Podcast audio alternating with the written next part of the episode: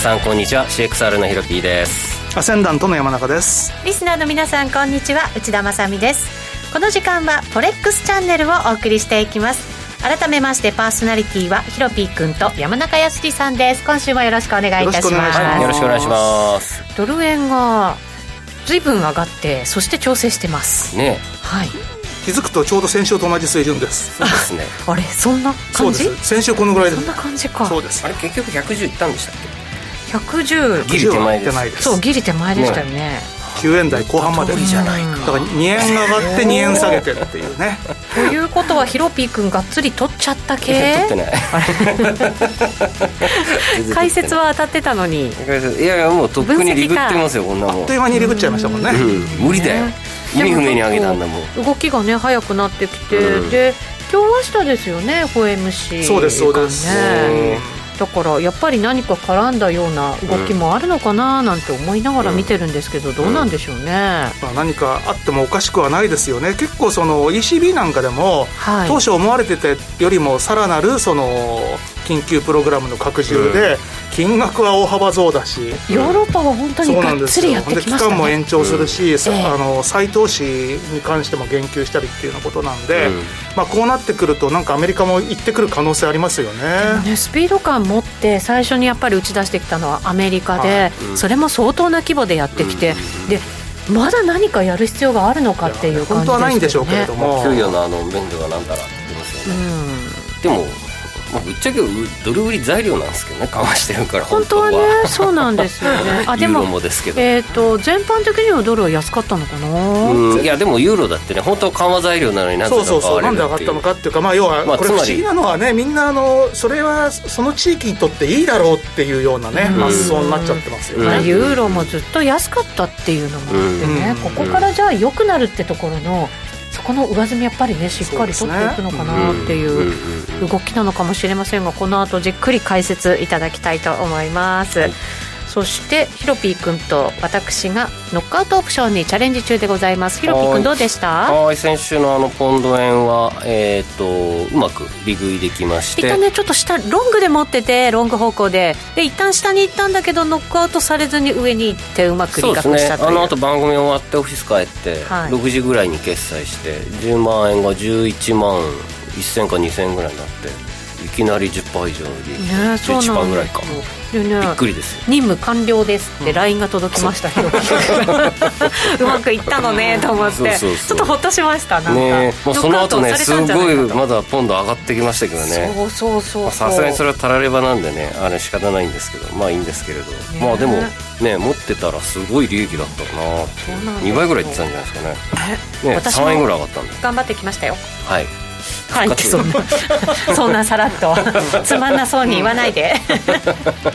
先週ねなんかもうあのほら1万円もともと入れてたじゃないですか、うん。あれが3000円台まで減っちゃったんですよ、うん。でもうダメだなと思って、追加しなくちゃいけないかなと思ったら1個だけ買えるんですよ、うん。1個だけね、うん。だから1個から復活しようと思って。してでした。復活したんですって。それがね今日の朝の段階で6万3000円まで増えました。さすがですね。頑張りま20倍ですよ20倍。さすが2万円を150万ぐらいにした まあ女ですね140万ですけどね一応ね。いけるんじゃねそう頑張っちゃいましたよ。ヒロピー君ほら10万円ね男気持って入れたでしょ、だからそこまで追いつこうと思って頑張っちゃったんだけど、まあまあまあ大したこと多いじゃないですけど。そうですか。もっと入れようと思えばね入れられるかもしれないんですけどね、まあ大体の番組50か100ですからこの後もじゃあトレードの話伺っていきたいと思います、この番組 YouTube ライブでも同時配信しています。動画配信につきましてはラジオ日経の番組サイトからご覧いただけます。番組ホームページからは随時質問なども受け付けています。番組宛てメール送信フォームからお願いいたします。それでは番組進めていきましょう。この番組は forex.com の提供でお送りします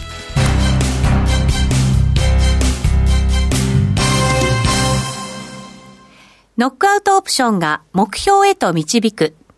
よりシンプルな新しい通貨取引。forex.com では柔軟な証拠金設定、リスク限定、簡単なトレード設計のノックアウトオプションの取引が可能です。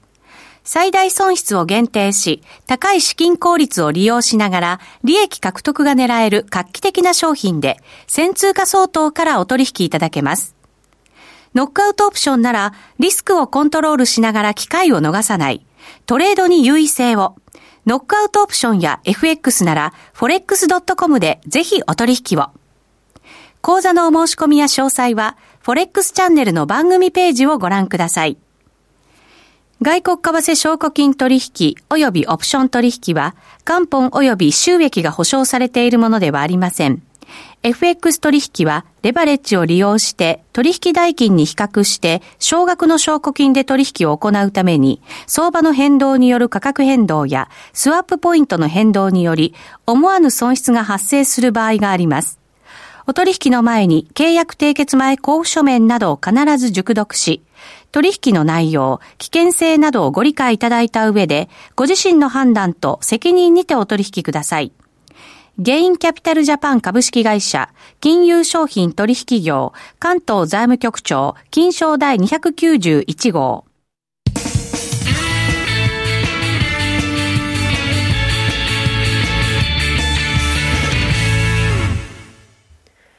さあ、それでは引き続き最近のトレードと今後のマーケット戦略について伺っていきたいと思います。えっ、ー、と、山中さんのトレードはどうでした？それこそあれですよ、ヒロピーはリグエタということは、私は損をしたということでですね、先週火曜日のドル円のポジションは、はい、これでまたまた不思議と時間差があって、えー、あのヒロピーがリグってた時ちょうど僕一緒にいたんですよ。あ、そうなん、仕事でね。そう。で、その後家に帰ったら、今度ドル円が単体でボッカーンと上がって、まあでも、あの、その時に途中で、あの、前回高値のところにストップ置いてたんで、それが引っかかりましたね。え山中さんだから、えっ、と、ドル円のショートでね、ショートを持っててたんですね。だから、えっ、と、クロス円もガッと一緒に上がっていって、ドル円も上がっていって、それに、えぶつかって切られてしまったと、山中さんのポジションはね。頭に来てじゃないんですけども、木曜日に9円台乗っかったんで、もう一回売ったんですよ。そしたら、ちょっと雇用統計もあるから嫌だなと思ったんで、はい、それも今度金曜日に切ったんですね。木曜日一回下がったんだけど。それは自ら切って？それはもう自ら。でもそれ切っといてよかったんです。あの雇用統計って決まったと本当言ったんでね。あの数字ちょっと驚きましたけどね。いやー、すごかったですね。だから、まあ2つのポジションで70銭ぐらいちょっとやられたんですけれども、昨日またあったんですよ。あ、じゃあ昨日はいいんじゃないですか。昨日、ただ、うん、その70銭の損を取り返そうと思ったんで、80銭下に一応利食いを置いてたら、はい、利食いの水準をはるかに通り抜けて下がってましたね。うん、ああ、そうか、そうか。もっと持ってればってそう、だからまあ、でもちょっとね、2回続けて負けてたんで、うん、まあ負け取り返せればいいかなぐらいのつもりだし、昨日の段階でこれもしまた上がったらどうしようだったんでね。まあそんな感じなんで、結局は、ほぼチャラ、若干プラスぐらいですかね。プラスぐらい、うん、どうしましょうか、ここから。ここからは、ちょうどだから、まさにその先週火曜日に、あの、上がったら嫌だなと思ってた水準ぐらいまで落ちてきたんで、はい、多分もう完全にその、上がって、円売りポジションが膨らんだのが、うん、昨日から今日にかけて、だいぶこれはもう整理されたのかなと思うんですけども、ただそれこそ明日の FOMC に向けて、えー、イールドカーブコントローラーとかいろんな話も出てますんで、はい、ひょっとすると、まあ、米金利が一段と低下する可能性とかっていうような話が出てきたりすると、うん、もうちょっとそのドルが、特にドル円に関しては売られる可能性もあるかもしれないなっていうことで、うん、えー、基本はここからの水準っていうのは、買っても売ってもどちらでもいいと思うし、どちらかというと、振り出しに戻ったんで買、買いたい気がするんですけども、はい、ちょっと唯一、その明日の FOMC だけが引っかかるかなっていう。うそうですね、本当、何が出てくるかわからないっていうね、感じですから、ヒロピー君はどうしますか？さっきでユーロ円とドル円、とりあえず買ったんですよ。ユーロ円とドル円を、そろそろって感じですか？そうですね、ちょうど、まあ、ユーロ円。122円、えー、とドル円は108円。はい、でぴったりぐらいですね、で、まあ、ユーロ円さらに下がっちゃったんでね、少し、25銭ぐらいに下がってます弱いですよね、戻りね。いや、まあ、ただね、5月6日に114円の50つけた後に、一気にほぼ120円の50で、1000ピップ上がったんですよね。1000ピップか。ね、1か月ちょっとで。っていうか、1か月でか。で、そこから今、一気にガーンと、えっ、ー、と、今いくら調整してんのこれ、3円ぐらい？そうですね。3円、2.5、うん、2.5円ぐらいですよね。うんうんだからまあ、まあ3円、うん、まあ、フィボナッチ的にこの辺りから。ちょうどいい感じ、うん、ただ勢いのあるのって、まあ23.6で止まるんで、4分の1だとやっぱ200 250ポイントぐらい230ぐらい下がったところから入るのが正解なんで、今ぴったりだと思ってるんですけどね、ほぼほぼ。なるほどね。うん。まあ、ただやっぱりさっきほもう先ほど申し上げましたけど、不可解なのは、その、金融緩和してるのになぜかその通貨が買われたっていう。そうなんですよ、ね、まあ、あの、一応、まあ、自分のどっかのコラムかメルマガには書いたんですけれども、まあ、悪すぎるのを織り込んでて、例えばユーロ売りされてたイタリアとかね、コロナショックのせいで、経済がもうニッチもサッチもいかなくなるだろうと。うん、えー、だけれども、この緩和のおかげで、大規模な緩和のおかげで、盛り返す可能性は非常にポテンシャル高いっていうのを評価して、市場はちょっとユーロ買い戻しがかなり、はい、えー、拍車かかったのかなというふうにね、ね。期待でね、うん、まあ個人的な解釈してるんですけれども、まあこれ、アホみたいに緩和してるんで、あの、どう考えても売りだろうと。ずっと交換されて買い続けられるわけじゃないって考えといた方がいい、うん。うん、そうですね、だからユーロのまあ押し通貨の本質的な価値の押し下げになるんで、はい、まあでもそう考えると、ちょっとね、円で絡めるのはめちゃめちゃ難しいんですよね、えー、今。難しくなりました、ね、そう考えると、あれじゃあユーロドル売っとけばいいのかとか思ったりとか、ユーロゴールドでもなんかユーロドルも結構トレンド強いけど、まだ始まったばっかりって感じもすると、なんだかここからショートで入るのって、まだちょっと怖くないですか？そうですね、だからね、まあ、さっきポジション取ったはいいものの、さあどうしたもんかなと思いながら、まあ、FMC もありますし。そうなんですよね。どう？あ山田さん、どうですかね、じゃあ、例えばその、あれ、えっ、ー、と、FOMC で、で、またアメリカが大規模緩和に第4弾かな、うん。入った時って。株上がるでしょうね、まあ、株はもちろん上がります、ね、だからそれを見て、為替市場がどうかなんですけど、やっぱ為替市場、さっきもそれこそ、じゃあ大規模緩和でその通貨売りっていうのは、まあ、本当はおっしゃる通りなんですけども、じゃあ、ユーロと、ね、米国と両方やってて、どうなんでしょうねっていう部分もあるんで、為替って結構そういった意味では難しいんですよね、2国の状況が絡んでるんで。ただ、おそらくなんですけども、株価が上がると、ドル円とユーロ円がまた買い戻されるんじゃないんですかね。株が、イメージ、イメージ的にはリスクオンっていう感じでもって、ちょっとユーロドルに関してはわからないですけどもね、ニュートラルかな。僕ちょっとネタでナスダック先物1万ドルに逆差し買いでも入れとこうかな。ね、1万ドル取ったみたいな。まさかの、だってね、史上最高値更新するとは思わなかったですよ。いやいや、ほら、言ったでしょ、ね、僕。あの、冷静に考えて、言ったでしょ？あの史上最高値買った人の気が知れないって聞かれると、本当に、確かにね、買う理由ないだろうとしか思えないですよ、冷静に考えると、もうでも、ついていくしかない相場なんですかね、そうなんですよ。もう株も、あと為替も、そんな感じ。そうついていくしかなくって、で結局、機関投資家の人たちって株やっぱり買うしかないんで。まあ、そういう人たちの動きが、まあ、日本でもよく PKO とかね、昔ありましたけど、アメリカでもトランプ大統領あたりが黒人の暴動だなんだとかっていうのを抑えるために、うん、とりあえず株価でも上げとこうかみたいな動きあってもおかしくないですよね。逆になんかあれ、結束高まりそうな気がするんですけどね。あの暴動、今回のアメリカの。あそう、うん、まだ全然そんなのが見えないぐらい、なんかちょっと怖い感じだけど。うん、うんあれ泥棒ですよね。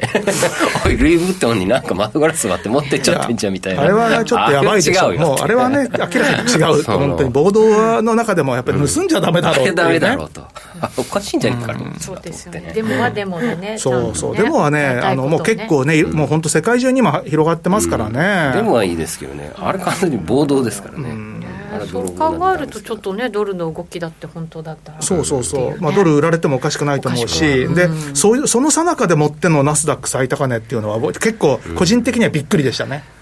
だって雇用統計だって、いくらね、予想よりいいって言ったって、2桁ですよ、そうですね、はい、ちょっと違和感、まだまだなんか、ね、違和感ありまくり。為替市場の中にそんな違和感が今はね、株もね、ずいぶん違和感ありましたけど、もうここまで来ると、ついていくしかないって割り切ってますけど、ついていくしかないんですよ、本当に。為替はまだちょっとね、違和感の中って感じです流れに逆らってもやられるだけなんでね、それだけはちょっと注意しないといけないかもしれないですね。はい以上ここまでは Weekly Forex Strategy でした。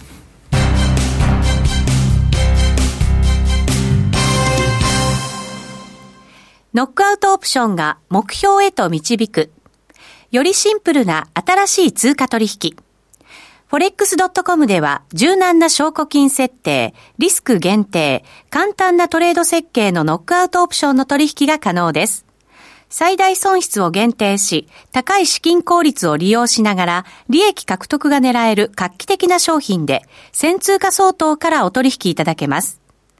ノックアウトオプションならリスクをコントロールしながら機会を逃さない。トレードに優位性を。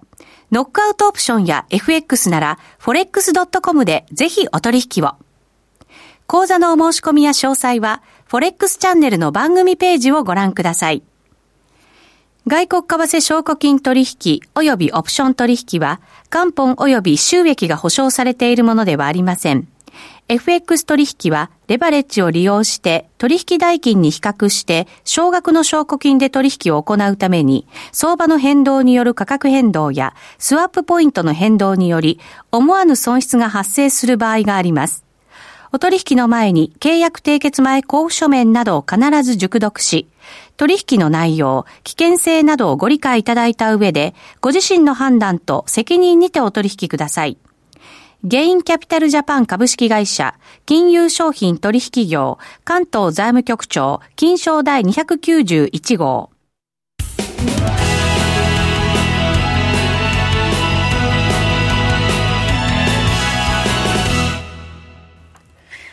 からは、フォレックスラウンジのコーナーです。今日も FX やノックアウトオプションについてのアイディアやポイントなど伺っていきたいと思います。今回はですね、2回目の登場ですね。前回は電話で出ていただいたんですもんね。はい、なので、生では初めてということになります。はい、専業トレーダーの FX で馬さんです。こんにちは。こんにちは。よろしくお願いします。よろしくお願いいたします。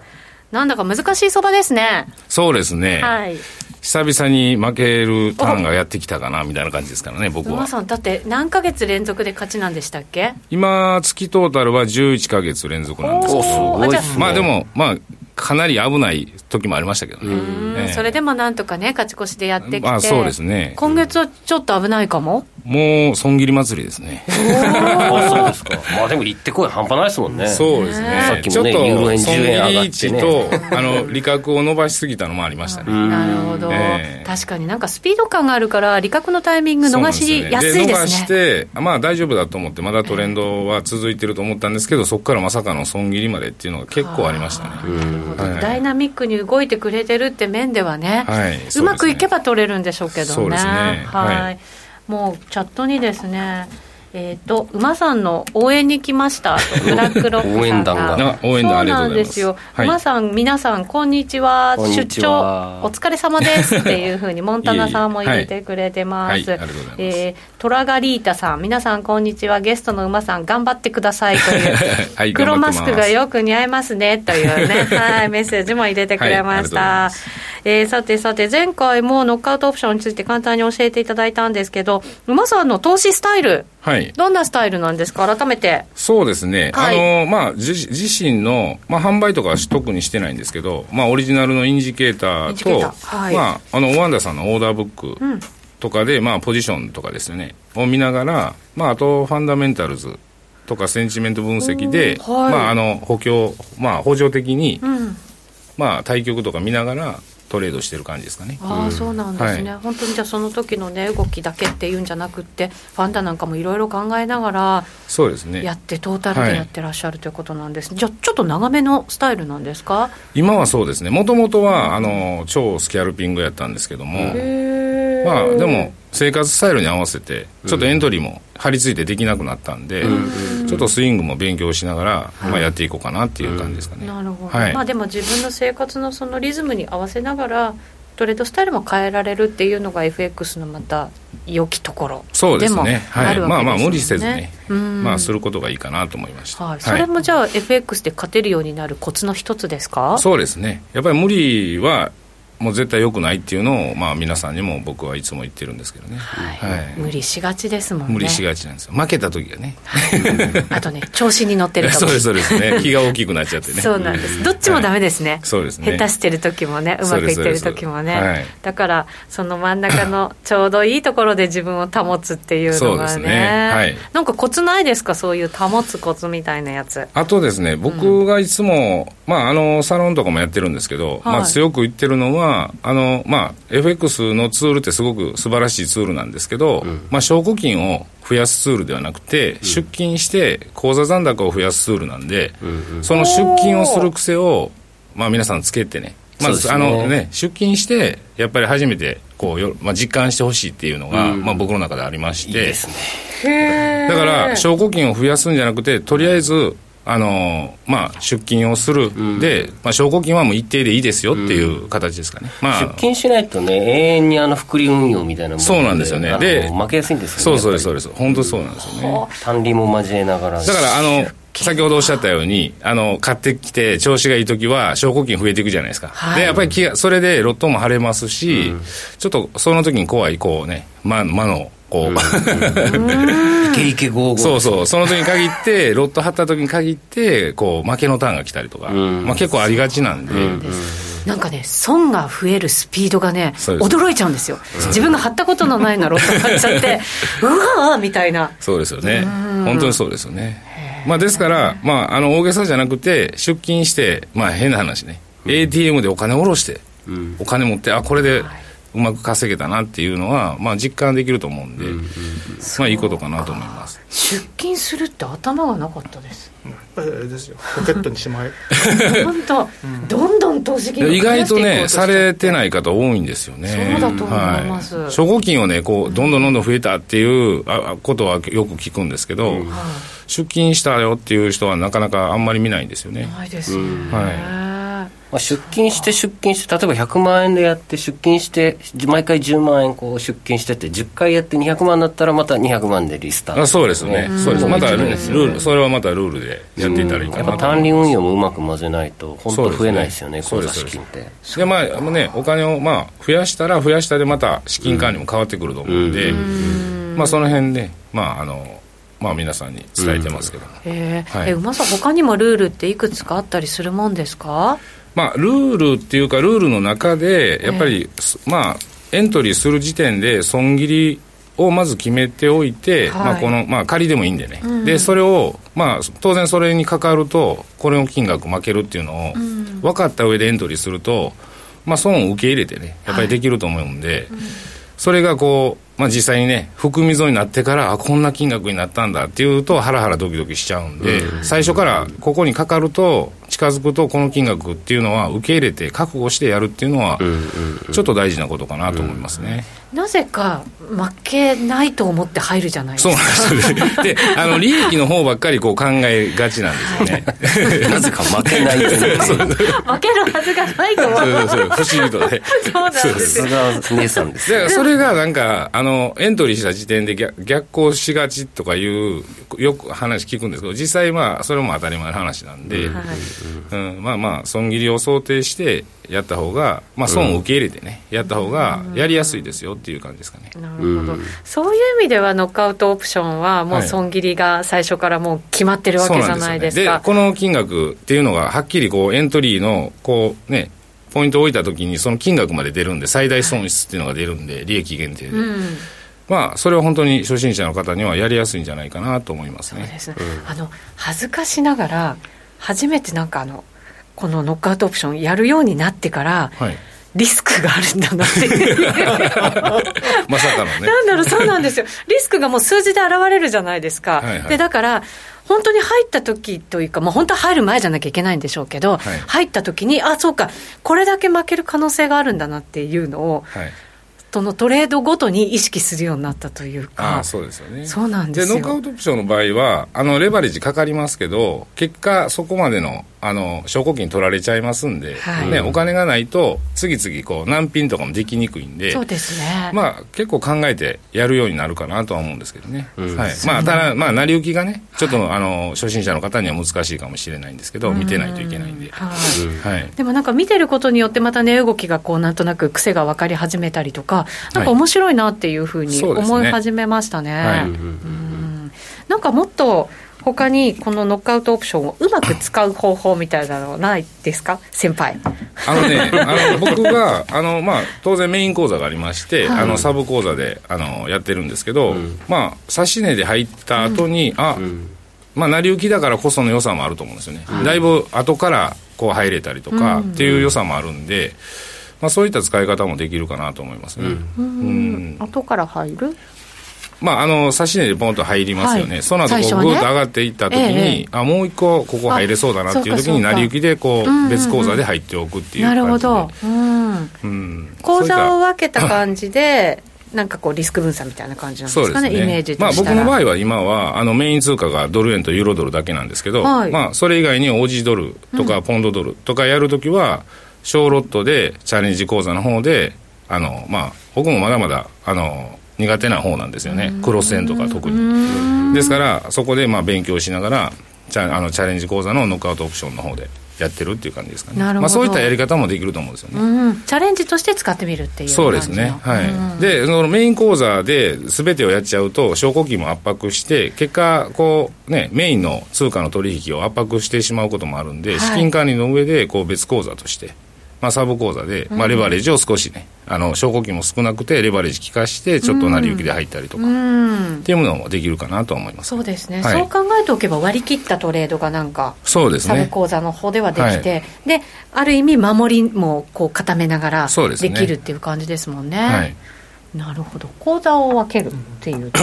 それはねありなんですよ、そうですね、うん、そうあんまり分けたことがなかったあのそれこそ例えば短期のポジションと長期のポジション両方持つっていう人がいて、うん、同じ口座でやっちゃうと両立てになってたりするじゃないですか。そうですよね、うん、だからそれはやっぱりもしあれだったら分けた方が分かりやすいですよね、はいヒロピー君はそういう資金管理みたいなどういうふううん、もちろんそれですよ。あ分けて？うんでも分けてっていうかもう基本出金ですよね。うん、うん、マジでやりたい時はもう最近はまあ雑ですけどそうなんです、ね、最近は雑ですけどあの本気でやりたいと思います、えー、はい。えー、さて馬さんどうしましょう？ここからのトレード、はい、どんなふうにやってきますか？まあ、僕はですね、今、ユーロドル、実際のポジションがですね、ドル円のロングと、ユーロドルのショートと、ポンドドルのショートを持ってるんですけど、ユーロドルがショート、はい、で、ドル円がロングですね、はい、で、ショートをしてたんですよね、先週末まで。うん、で、まあ、あの、雇用統計の後は上げて、その時に損切りパッとかかったんで、うん、まあ、あの、浅かったんですけど、その後、ゆっくり見ていて、ああ、戻りロングかなと思って、うん、えー、ドル円をロングしてます。ロングして。はい。今108円の100、はい、今ほぼほぼ縦値よりもちょっと今ちょっと含み損ぐらいですかね。今107円の95銭あちょっと今落ちてきましたね。そうなんですよね。まあちょっと15ピプスぐらいは含み損だと思うんですけどまあ先上げてきたぐらいが縦値ぐらいでしょうかね。そうするとちょっと調整みたいなイメージですか？まだロングお持ちだということなら。そうですね。あの目線で言うとまあ、あのオーダーブックですけども、はい、まあ、107円の600を下行くとちょっとしんどそうだなっていう感じしますかね。107円の？6? 600を下抜けするとちょっとしんどい展開になってまあ、あのもう本当に全戻しかなっていう感じですかね、はい、ただ雇用統計の結果も怪しいっていうような数、ね、ニュースも出てましたし、ありましね、で明日 FOMC もありますし、はい、まあ、対局はどうか分かりませんけど、はい、短期センチメントでどう動くかなっていうのが、まあ、今、日経もなんとか2万3000円耐えてましたし、はい、で昨日は、ね、ダウも、ね、すごい高値つけてましたし、ね、もう違和感でしかないっていうか。はい。えー、今日は FX で馬さんにお越しいただきました。馬さんは Twitter や YouTube などでも情報発信していますので気になる方ぜひぜひチェックしてみてください。馬さん、はい、ありがとうございました。ありがとうございました。この後 YouTube ライブで、えー、延長配信がございますので引き続きご覧になってください。この番組は forex.com の提供でお送りしました